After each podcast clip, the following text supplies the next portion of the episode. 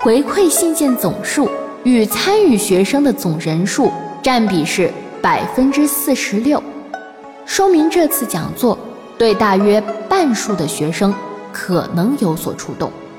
但也可能是因为只考察到了文笔好的学生，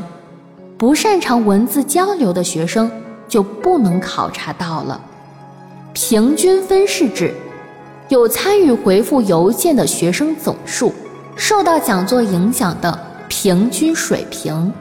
这也说明了讲座的影响度很有限。合格的十个人受到讲座的影响程度占全体参讲总人数的百分之二十二，十个人中六分分布有三个人，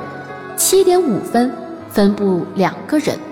六点五分、七分、八分、八点五分、九分，各分布一个人，说明受到讲座影响比较大的同学中，偏向低影响度的同学多，高影响度的学生很少。不太受影响的十一个学生中，三分、四分、五分，各分布两个人，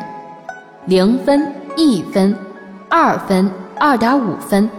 五点五分，各分布一个人，说明低影响度中的中影响度人数多，低影响度中的低影响度和高影响度人数比较少。两段数据比对后可以看出，低影响度和中影响度以及中低影响度的学生数据，占了总数据比例的大多数。从二十一封邮件中还可以看出，几乎每一个学生对演讲者的形象记忆深刻，而这个结果可能与讲座的目标是有一些偏离的。大学认知上看，清晰的知道大学生活是怎么一回事的学生几乎很少，知道多一点的，仅仅只是停留在以后要努力学习上的感叹。还有一些学生的状态，只能模糊的猜测到他们可能懂得很多。